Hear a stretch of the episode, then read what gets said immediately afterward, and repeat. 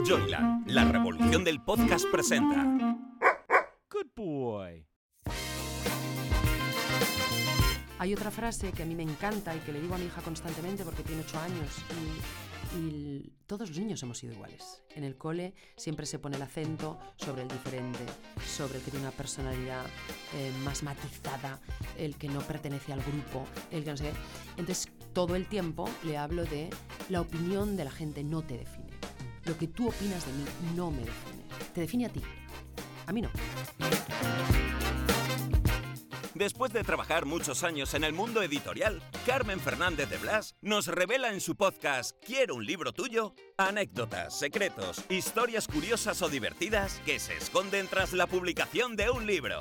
Pero, sobre todo, personas, seres humanos más que autores que merece la pena conocer y que nos presenta en cada episodio. Hola, soy Carmen Fernández de Blas y esto es Quiero un libro tuyo.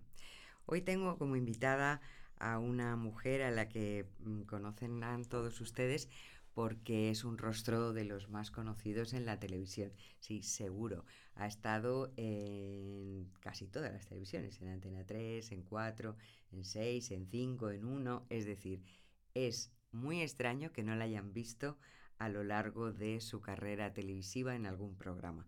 Pero ella sobre todo, y yo la traigo aquí no solo por su éxito televisivo, que ya sería motivo de, hacer eh, este podcast, sino por cómo es ella. A mí ella me encantó porque creo que es una mujer de un gran coraje, eh, a la que yo consideraba pues, una mujer eh, de éxito, como he dicho, pero mm, feliz en ese éxito. ¿Y cuál fue mi gran sorpresa cuando ella me cuenta que ese éxito le cuesta mucho? Que eso, que hay un trabajo detrás personal importantísimo, mm, que, que de alguna manera a mí me dio la impresión que las apariencias engañan. Porque cualquiera que vea a Luján Argüelles tan guapísima en sus programas, tan segura de sí misma, tan brillante en sus apariciones, además ella hizo radio también, ha hecho prensa, es una periodista, sí, pues me sorprendió que detrás de esa seguridad, detrás de esa carrera, que como digo, pues eh, ha sido en, en, la radio y además en la radio estuvo con Carlos Herrera, que es un número uno, y en la tele. Cuando vino a verme, hablamos de hacer un libro y me contó su gran aprendizaje de vida, su trabajo enorme por ser la mujer que es. Y eso desde luego tiene una gran historia y me encantaría que la gente supiera, Luján, mmm, todo lo que tú has trabajado para ser quien eres. Bueno, Carmen, ya no, ¿qué quieres que te diga? ¿Qué tal como estás? Feliz de estar aquí contigo y, y sin palabras. Mira que a mí me gusta hablar, ¿no? Pero mm, sí, bueno, es tal cual, ¿no? Nos, nos, reunimos para hablar de un proyecto editorial de otra persona y de otra sí, historia y de otras sí. cosas y empezamos a hablar de nuestras vidas porque teníamos personas en común, pero no, no teníamos la, la um, suerte de habernos encontrado nunca. Y, y, bueno, este es un poco efectivamente el relato de las cosas, ¿no? En el momento en el que tú y yo nos vimos, sí, sí. que eh, yo ya estaba en un momento bonito de mi vida, porque la vida es bonita, la vida es una aventura fascinante, pero lo había descubierto hacía muy poquito tiempo. Eh, a lo largo de 40 años eh, yo la vida eh, la entendía como un camino cargado de, de obstáculos, de conflicto, de dificultades, Um, la frase la vida es muy dura, ¿no? Que en el libro también recogíamos, ¿qué narices la vida es muy dura? Dejemos de decirle eso a los niños, ¿no? Porque, porque de alguna manera eso es lo que van a interiorizar y por tanto um, lo duro uh, te limita mm, de mano, ¿no? Uf, uf, uf. Luego ya puedes tomar la decisión que quieras, pero si es duro, ueh, te pones un poco en guardia. Y um, la vida es lo que es, la vida es crecimiento y por tanto uh, para crecer tenemos que constantemente eh, estar en, en movimiento lo que no significa que sea ni duro, ni fácil, ni regular, es estar en movimiento. Um, y hay obstáculos, claro, porque las cosas importantes requieren de mucho aprendizaje y los niños cuando crecen tienen fiebre. Por tanto, no es dura, sí, es, es, lo crecer. que tiene que ser. ¿no? Sí, de hecho el libro se llama Aprendiendo de nuevo a vivir mm. y que yo recomiendo muchísimo porque creo que a todos eh, de alguna manera nos ha tocado en algún momento eh, o nos puede ayudar muchas de las reflexiones que Luján ha tenido la generosidad de compartir, porque al final eh, es generoso el saber lo que te ha ayudado a ti y que a otras personas también le puede ayudar. Pero lo más llamativo en tu caso es que, claro, es duro vivir, pero mm, que lo digas tú para una persona que no te conoce, dice, bueno, como duro. O sea, esta señora es una señora estupenda, que triunfa, que es guapa, que le va bien en la vida. Eh, pero claro, a veces las apariencias, insisto, engañan y a veces tú por dentro tienes tu, eh, bueno, tu, tu, tu, manera de ver las cosas o quizá eres muy exigente. Bueno, también es cierto que yo creo que todos ¿eh? pasamos por lo que llaman en crecimiento personal el tercer nacimiento, ¿no? Que es el momento en el que tienes que romper con todas esas creencias que has ido adquiriendo a lo largo de la vida y colocar las tuyas en su lugar y bueno, es un proceso de reflexión y de meditación con uno mismo complejo. Em, pero, claro, que lo digas tú, ¿no? Em, es aquello que la vida es dura, pero mm, es, lo es para todo el mundo. Porque para, para tener la supuesta fama o éxito que implica una profesión como la mía, Em, uno tiene que trabajar duro y tiene que, y tiene que enfrentarse a muchos retos y superarlos y tiene que vivir situaciones que mm, son complejas, que son complicadas y tiene que acertar y, y, tiene que, mm, pues de alguna manera, responder a las necesidades de un público que es, que es muy variado y muy distinto. Eh, en fin, son muchas las cosas, ¿no? Y luego yo creo que la vida, la vida importante en, en, cualquiera de nosotros es la que tú vives intramuros, es decir, dentro de tu casa, con tu entorno más cercano, en tu intimidad y contigo mismo. Y el contigo mismo no implica todo lo que hay fuera, eh, solo implica lo que tú lleves dentro. Y eso es una acumulación de muchas cosas desde el día en el que naces. Probablemente ahí no, porque como decimos en el libro también, yo digo decimos porque Carmen fue la editora y ayudó muchísimo en todo, em, cuando eres un niño, hasta los ocho años, eres un ser de luz. Ahí no, no, hay, no hay mucho. Es cuando empiezas a tomar conciencia de las cosas, cuando empiezas a contaminarte o empiezas a interiorizar y asimilar y hacer tuyas las grandes verdades que otros te cuentan y por tanto son las de otros. Tendrán que pasar años para saber si son iguales a las que tú has ido ah, percibiendo, ¿no? Y ese contraste, ese conflicto es, es complicado. Y la adolescencia, que también eh, trae consigo muchas heridas, muchos traumas, muchas dificultades. En fin, que no podemos. Yo creo que mm, cuando vemos a alguien, vemos pues, pues eh, el, aspecto, el cómo quiera en un momento determinado mostrarse. Eh, y lo lógico es, y lo deseable además sería que todos intentemos mostrar una buenísima versión de nosotros mismos. Yo creo que esas personas que van por la vida Em, con la queja constante, con, la, con el victimismo constante. Hablo em, de cuando es una elección, no hablo de cuando hay eh, problemas que van más allá ¿eh? de, de, una elección, sino que ya estamos entrando en un territorio más relacionado con, con lo con lo, mm, eh, con lo sanitariamente aceptable, ¿no? Eh, por decirlo de alguna manera. Sí, claro, que si estás enfermo, pues estás claro, enfermo. Claro, y si tienes una enfermedad diagnosticada, pues una enfermedad diagnosticada.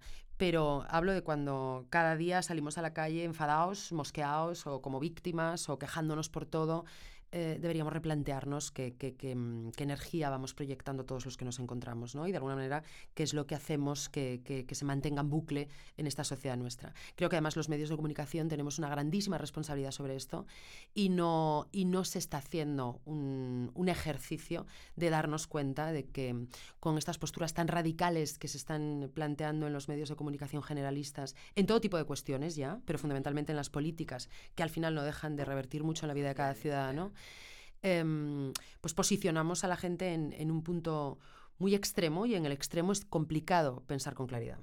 Pero ¿no crees que las personas que estáis en el punto de mira del público, quiero decir, el hecho de ser conocida, de salir en la televisión, no digo ya de ser un, famoso en general, pero incluso un profesional, porque tú eres una periodista y trabajas en un medio, no hay una enorme ligereza en hablar de ti, no hay una presión enorme de ti y de, y de otros compañeros ¿eh? tuyos o de otra profesión, no ejerces una presión añadida a tu vida. Bueno, yo, creo que eso es así, que es complicado cuando tú ejerces una profesión que se somete a, mm, la aprobación del público y un público masivo, pues claro, las opiniones son múltiples y, y de todo tipo y color. Eh, en televisión es verdad que lo que llamamos ahora haters por la modernidad de las redes ah, sociales, eh, yo no he tenido, esa suerte es la verdad que me ha acompañado. O porque el tipo de programa que hacía pues no, no, no lleva al público a convertirse en hater y, y, propinar todo tipo de insultos a través de las redes sociales. Pero sí en la radio, que hacíamos actualidad y, política, como bien decías, eh, sustituí a Carlos Herrera con 24 años o con 20 llegué a la redacción de Luis del Olmo, pero cuando estás en la redacción el insulto no te llega, ¿no? Cuando estás en primera línea de playa, como digo yo, sí Claro. te llega. Ahí sí lo pasé muy mal. Porque, mm, porque es muy complicado mm, cuando estás en un territorio que, mm, que no tienes seguridad, porque con 24 años sustituir a Herrera y hablar de los temas que hablaba, yo sentía muchísima inseguridad. Y, y- y no, y no tener la formación suficiente para enfrentarme a ese reto, cuando te llegan tantas eh, opiniones tan, beligerantes, eh, pero que luego tú entendías a nivel racional que, no tenían sentido, ¿no? Porque podían llamarte de comunista a facha, pasando por roja eh, o franquista en la misma semana. Entonces, claro, era un poco incongruente todo, porque yo intentaba, en, en el fondo, ser objetiva con lo, que, con lo que estábamos diciendo. Y la objetividad, a veces el público tampoco la quiere, eh, porque está buscando una, una opinión en Sí, concreto. una, una complicidad, ¿no? Claro, una y busca una posición en concreto. Y si no es esa, no va a aceptar otra. Pero ese es el ejercicio que nosotros, o, o la responsabilidad que nosotros tenemos, ¿no? El intentar que, que el público no se radicalice, que el, que el oyente, que el espectador abra su mente a todo tipo de opiniones y pueda respetar que cada ser humano ve el mundo con sus ojos y por tanto hay 7.000 millones de, de versiones distintas de las cosas, ¿no? que son los 7.000 millones de, de personas que hay en el mundo. Em, y ese ejercicio creo que em, tiene que empezar a, a acometerlo los medios de comunicación. Pero es que no lo hacen, ¿no? No, Quiero decir, yo veo los programas de la, la programación de, en general de los programas y yo creo que su enfoque no tiene para nada em, la intención de, em, digamos, divulgar, enseñar. no. Es más un entretenimiento por entretenimiento, incluso a veces se ceban mucho en los personajes. Bueno, y ahora esta parte que me decías, ¿no? El, el cuando eres un personaje público, que como Sí. nosotros vivimos, tampoco yo he tenido escándalos que impliquen, Sí. ¿qué tal? Entonces, mm, no, no, pero tengo compañeros que sí, ¿no? Y es muy duro y, y lo pasas mal y toda esta historia. Pero mm, varias cosas al respecto. Luego hablamos del entretenimiento por el que yo creo que deberíamos apostar. Y desde luego yo sí apuesto. Pero mm, hay otra frase que a mí me encanta y que le digo a mi hija constantemente porque tiene ocho años y, todos los niños hemos sido iguales. En el cole siempre se pone el acento sobre el diferente, sobre el que tiene una personalidad eh, más matizada, el que no pertenece al grupo, el que no sé qué. Entonces, todo el tiempo le hablo de la opinión de la gente no te define. Lo que tú opinas de mí no me define. Te define a ti. A mí no. Cuando tú emites una opinión sobre mí, está definiendo cómo eres tú, tus creencias limitantes, tu manera de entender las cosas, tus emociones, tus prioridades, tus valores, no los míos. Es tu definición sobre mí. Por tanto, lo que yo puedo extraer de ahí es quién eres tú, no quién soy yo. Muy Porque quién soy yo lo sé yo. ¿no? Claro, pero eso no pasa. Quiero decir, la mayoría de la gente piensa que es como los demás opinen de ella. Claro. Entonces, cuanto más opinen de ella, bien o mal, condiciona su manera de ser. Entonces, me parece interesante que eduques a tu hija así y yo creo que sería importante que en la sociedad pensara así. Es muy importante que a los niños les eduquemos en este tipo de conceptos, ¿no? Una, una filosofía muy, muy en la línea de lo que es a día de hoy, que además cada vez está más en auge, el crecimiento personal. El, eh, centrémonos en, en que los niños crezcan por dentro. Eh, porque a nivel intelectual, sin duda, o sea, a mí me encanta que mi hija tenga muchísimas, eh, muchísimos sobresalientes, destacas en mi época y todo lo que tú quieras. Pero, pero claro, también hay que entenderles un poco. Es muy frustrante estar aprendiéndote, en el caso de mi hija, el nombre de los continentes, cuando ahora a golpe de intro te lo va a escupir Google, ¿no? Entonces, sí, como, ¿para qué, mamá, no? ¿Para qué voy a aprender todo esto? Entonces, hay que intentar que ellos entiendan que no es por el conocimiento en sí, que es por el desarrollo del cerebro, el desarrollo que tu cerebro va a tener en base a esa memorización y ese, y ese mm, cúmulo de conocimientos que en el cole vas a ir adquiriendo. Es evidente que en un enter en Google lo vas a tener, pero estamos buscando otras cosas, ¿no? Con esta formación. Pero tienen razón. Eh, Sí, cualquier claro. cosa eh, en Google la vas a encontrar, ¿no? Eh, y lo que no vas a encontrarte es a ti mismo, si no te invitan y no te llevan por el camino de, de la búsqueda de quién soy. Y luego al respecto del entretenimiento, yo em, he decidido, a ver lo que, a ver hasta dónde puedo llegar, ¿no? Espero que hasta el final, que em, me gustaría hacer y construir un entretenimiento que yo digo el entretenimiento entusiasta, el entretenimiento que construye sociedad, el entretenimiento que tiene un objetivo eh, bajo el cual hay un valor, hay un para qué, hay un y no un entretenimiento que es em, ruido de fondo o lo que es peor, un entretenimiento basado en el grito y el insulto, ¿no? Porque eso es, es muy tóxico. Y además creo que no es lo que la sociedad ahora mismo necesita.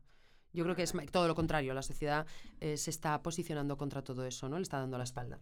Ojalá, porque yo creo que por ahí no vamos a ningún lado. Claro. Y, es, y de hecho tenemos unos graves problemas sociales en cuanto a educación, en cuanto a, eh, bueno, a, depresión, en cuanto a acoso. O sea, crecen, crecen eh, todas las eh, situaciones que no nos gustaría que pasaran en los colegios, en la sociedad, la delincuencia, etcétera. Yo creo que eso parte también de, de- es una responsabilidad social y también en los medios, porque hay mucha gente que se educa y vive en función de los contenidos de, ya no solo de las televisiones, de las plataformas, de los youtubers, de las redes sociales. Y entonces ahí, ahí yo creo que el mundo se ha quedado un poco desfasado. Es decir, desfasado de lo que estamos viviendo respecto al tema educativo. Tú decías lo de tu hija, que yo estoy totalmente de acuerdo, pero claro, es que un colegio no es solo una fuente de conocimiento, que ya Mm. es bastante. Pero obviamente, igual que una calculadora, tú puedes hacer eh, operaciones matemáticas, pero se trata de que te enseñen otras cosas. Y probablemente todavía falta mucho para llegar a eso que tú has eh, escrito en ese libro, aparte del conocimiento, sabiduría, conocimientos generales, sobre todo lo que dices tú, ese conocimiento de uno mismo para saber qué quiere hacer con su vida. Que ahora mismo yo creo que las- los valores están, quiero ser youtuber, quiero ser futbolista famoso, quiero ser, es decir, quiero ser lo que se ve, el escaparate. Por eso te decía que, claro, luego le dices a la gente, Luján Argüelles ha escrito un libro porque ha pasado malos, pero ¿cómo va a pasar malos momentos? ¿Tú o cualquier otra persona? Yo creo que todos los pasamos. Claro, sí, pero hay que ser valiente para, para, para explicarlo y decirlo. Hay gente que, que no, que no, que sigue así, o sea, que sigue en la contradicción y no se enfrenta a uno mismo. Bueno, también mira, yo sí creo que mm, no es que ahora todos los chavales quieren ser youtubers, todos los chavales quieren ser futbolistas. Esto no es nada diferente a lo que hemos vivido nosotros, ¿eh? O sea, en mi época pues quería ser actriz, modelo, eh, presentadora de futbolistas también, no sé qué, pues, pues es lógico la, Sí. la adolescencia, la niñez, o sea, pasa por, por- por profesiones que parece que Mm. son como con mucho brillo, con mucha fantasía, con mucha magia, no sé qué. Claro, O sea, y también creo que lo que estamos viviendo ahora es un resultado lógico de, mm, del- la evolución del ser humano, ¿no? O sea, la, la época anterior es una época marcada claramente por el capitalismo obsesivo, por, por em, llegar a tener, acumular a, a- a todo lo que es material. Y por tanto, en esa obsesión, mm, esa obsesión no dejamos de, de no transmitírsela a los que vienen detrás, ¿no? Y entonces ahora los que vienen detrás en, en una era totalmente distinta, pues están muy, muy perdidos. Em, entonces, lo único que creo, y, sin entrar en, volvernos locos y, y demonizar a la sociedad, es simplemente, señores, vamos a pararnos. ¿no? Hemos entrado en la era digital, el paradigma social ha cambiado, eh, somos una sociedad totalmente diferente, estamos tocados y muy probablemente hundidos por una situación absolutamente anómala como es una pandemia. Eso es evidente que tiene em, impacto sobre la sociedad y por tanto consecuencias posteriores, muy probablemente no de manera inmediata, sino dos años después. Todas las resacas Sí. eh, a nivel psicológico vienen después, dos años después. Esto la psicología te lo dice constantemente. Y ahora estamos viviendo todo eso. Bien, pues ¿qué vamos a hacer como sociedad? ¿no? Y hacernos esta pregunta, sin más. O sea, no porque mm, en el momento en el que entramos en el bucle de esto, bueno, esto es imposible, en qué lo que está pasando, en no sé qué, el tal y cual, no estamos mm, buscando soluciones y, y tampoco estamos constatando una realidad, porque lo hacemos desde el alarmismo, que es, que es, mm, es lícito, ¿no? Es loable, pero, pero no hay una reflexión serena de las cosas. En- en- yo no la encuentro en ningún lugar. Entonces, yo creo que es el planteamiento que deberíamos hacernos. Y con respecto a la televisión, sin duda, la televisión tiene una función educativa em, incuestionable. Pero, Pero que desde no, que empieza por sí. la mañana hasta que acaba última hora con, con en tiempos la tienda en casa, ¿no? Siempre la tiene. Porque nadie se escapa de la tele. Vale, ha bajado mucho su consumo, ahora son 172 minutos, antes eran 400 de 200, lo- todo lo que tú quieras.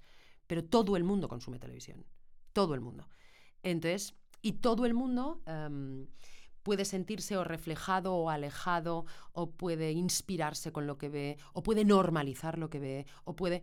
Entonces, la responsabilidad es eh, tremenda la de la televisión. La del medio escrito, por supuesto, también, pero quizá en otro, en otro rango de edad, ¿no? Porque los más jóvenes no, no, no suelen, no se acercan, no se sienten seducidos por lo escrito. Pero la televisión, tremendo.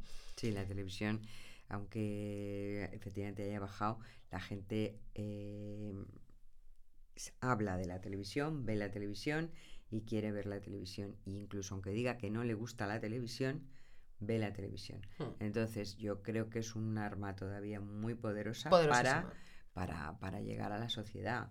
Y entonces en este punto que tú has hecho un poco de todo, eh, ¿a ti te gustaría seguir en la línea de programas de entretenimiento? Yo he planteado eh, varios proyectos. em, espero que, em, que tengan. eh, No, no, éxito, pues por supuesto, ¿no? Porque van planteados o son escritos o los hemos concebido eh, para esto que te digo, ¿no? Para que sea un entretenimiento que construye sociedad, que, em, que, em, que despierta a la gente determinadas interrogantes, em, determinados planteamientos, determinadas posiciones de serenidad, de introspección, de tal. Entonces, pero lo que sí espero antes del éxito, que la gente lo vea, por- para que pueda llegar a este punto que, con el que nosotros lo hemos planteado, pues que la cadena de televisión eh, con la que estamos hablando lo entienda y finalmente le dé un go, ¿no? Cuesta, pero bueno, estamos viendo la luz. A ver, Claro, dependéis, hay mucho de los empresarios de la claro, televisión. que te, que te acepten el planteamiento, ¿no? Y claro, eh, hay unos planteamientos muy de rentabilidad, ¿no? Sí, sí. Lo que ocurre es que a lo mejor hay que atreverse a hacer algún tipo de programa menos, eh, digamos... Bueno, es que nadie ha dicho, Carmen, yo ayer lo hablaba con un compañero muy, de, muy derrotista con el los estos planteamientos que te digo. Em, nadie ha dicho que un planteamiento como el que te, te expongo no vaya a ser Por eso, por consumido eso por la que a gente. lo mejor es una, sor- una sorpresa. Que a lo mejor es una y a gran la sorpresa. gente le gusta mucho más porque ya está harta de escuchar, eh, bueno, pues, pues, pues gritos o insultos. Y además luego, yo también le decía ayer a este compañero, hay dos cosas, ¿no? Cuando tú, mm, cuando tú te planteas un- una historia profesional, yo siempre valoro dos cosas. Una, em, que responda a mis necesidades como ser humano, ¿no? Dos, que responda a mis necesidades eh, de la pirámide de Maslow. Es decir, que pues, el colegio de mi hija, las necesidades de mi hija, la, la nevera, eh, pagar la luz, en fin, las dos cosas. Pero lo que no podemos permitirnos es que la segunda se imponga sobre la primera. El hecho de que sea rentable esté por encima de que responda a mis necesidades como ser humano. Mm, Y no hay otra. Pero esto tenemos que pero hacer esta, este ejercicio deberíamos hacernoslo todos, ¿no? Porque además creo, y yo se lo decía a este compañero ayer, creo que la sociedad nos está dando la espalda em, a ese tipo de entretenimiento precisamente por eso. Sí, porque sí, no busca coincido. nada claro. que no sea el dato y por tanto el rédito económico y la publicidad que eso eh, conlleva. Sí, porque a veces eh, aparentemente las audiencias pueden ser altas, pero la gente lo ha visto en un minuto y solo porque alguien le ha dicho, oye, ¿has visto?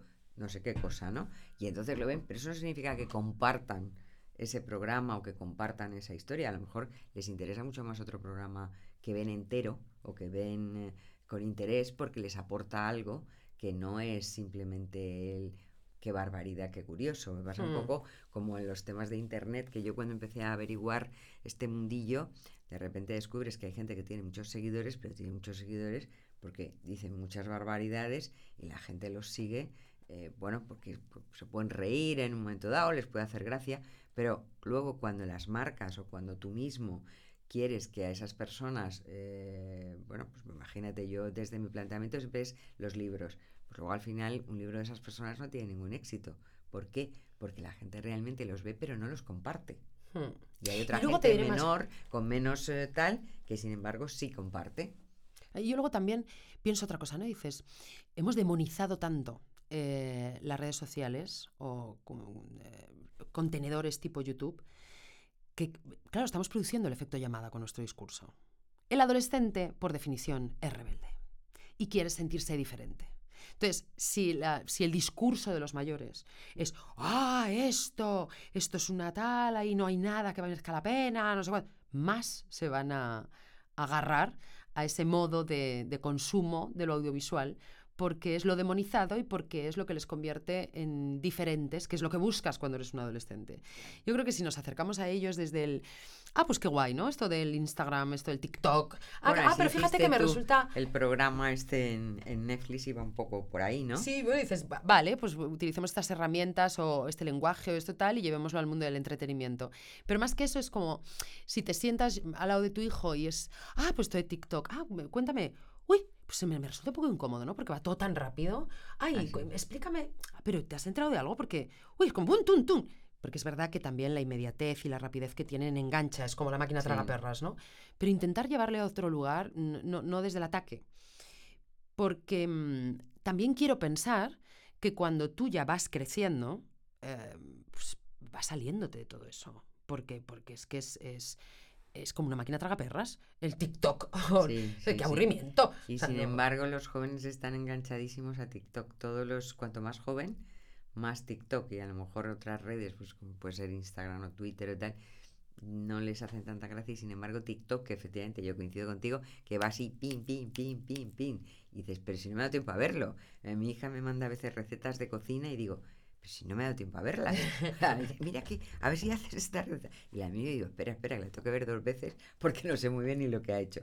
Va muy rápido y es verdad que, que, bueno, tienes que estar ahí y lo que dices tú quizá es traducir, eh, traducir con tus hijos. Yo creo que a ti el tema, a mí me interesa mucho tu enfoque de la maternidad porque yo creo que para ti ha sido clave, ¿no? Tu hija.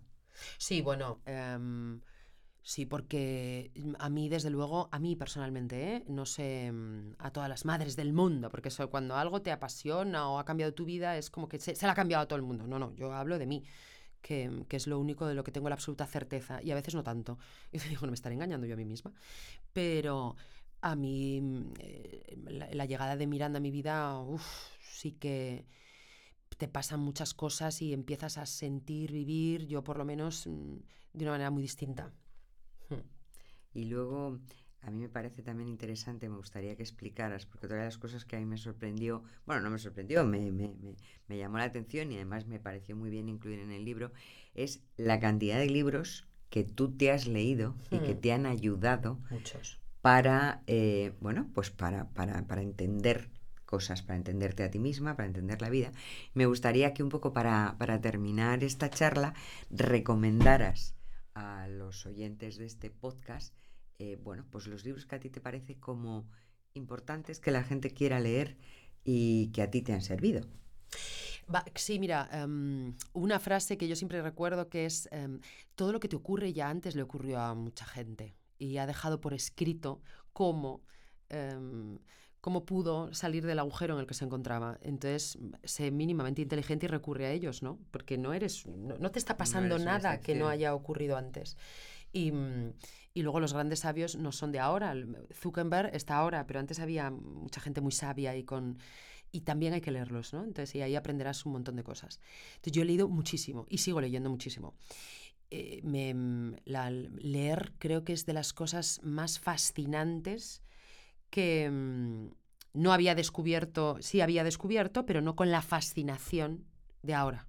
Porque había entrado en otro tipo de libros, o por temas profesionales, o porque venían los autores a la radio, o por lo que fuera.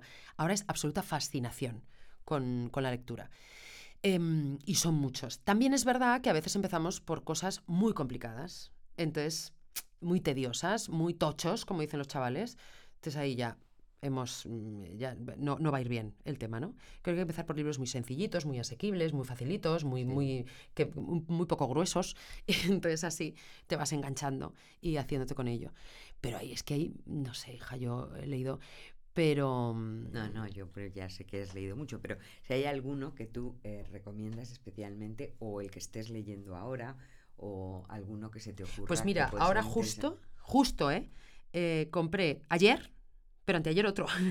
pero ayer, mira, vamos a entrar, porque no quiero decir mal el título, porque lo vi y dije, uff, esto me lo voy a comprar. ¿Dónde está? Te voy a... Te lo compraste por el título. No, no, no, porque lo estaba diciendo Visila vi- en su, en su Instagram, eh, que era su libro favorito, y dije, pues venga, si es el libro favorito de Visila, ya que voy, ¿sabes? Porque ella tiene mucho criterio para muchas cosas, ¿no? Em, y luego también me pasa que mucha gente me ha dicho, oye Luján, eh, el libro este que has recomendado em, lo veo porque eh, todo lo que recomiendas, porque yo me encanta luego a veces poner cosas, tampoco quiero poner mucho porque mm, puede parecer en un momento determinado que intentas hacerte el intelectual, porque es verdad que en este país el que lee es un intelectual y tú dices, no, no, nada más lejos.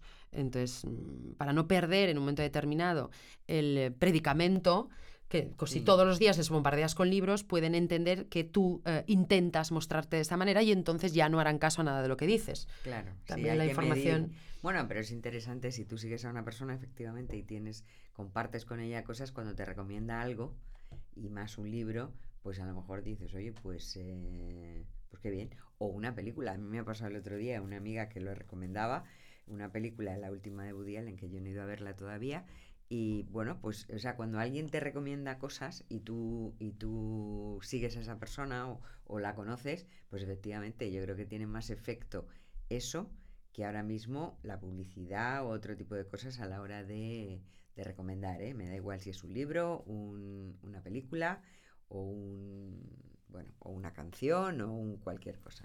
También es verdad que, fíjate, yo creo que tiene mucho más efecto em, si además vas haciendo, porque yo lo hice, en el libro lo cuento, un, un curso muy, muy intenso de crecimiento personal.